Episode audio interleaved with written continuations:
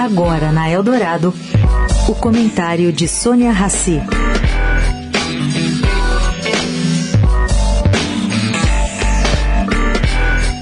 Gente, assim não dá. Foi aprovada na Câmara e acaba de chegar ao Senado uma medida provisória que permite novos desmatamentos na Mata Atlântica. E para piorar, também em florestas primárias. O que são florestas primárias? São sempre as mais preservadas e ricas em espécie. Esse bioma é o mais devastado do país, é onde vive a maior parte da população brasileira. Existe uma lei especial que protege a Mata Atlântica desde 2006. Ela levou 15 anos em tramitação.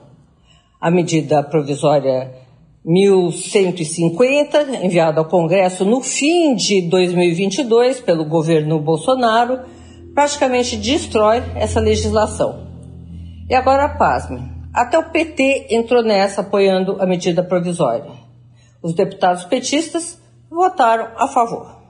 A Associação Brasileira de Membros do Ministério Público do Meio Ambiente divulgou uma nota de repúdio a essa medida provisória.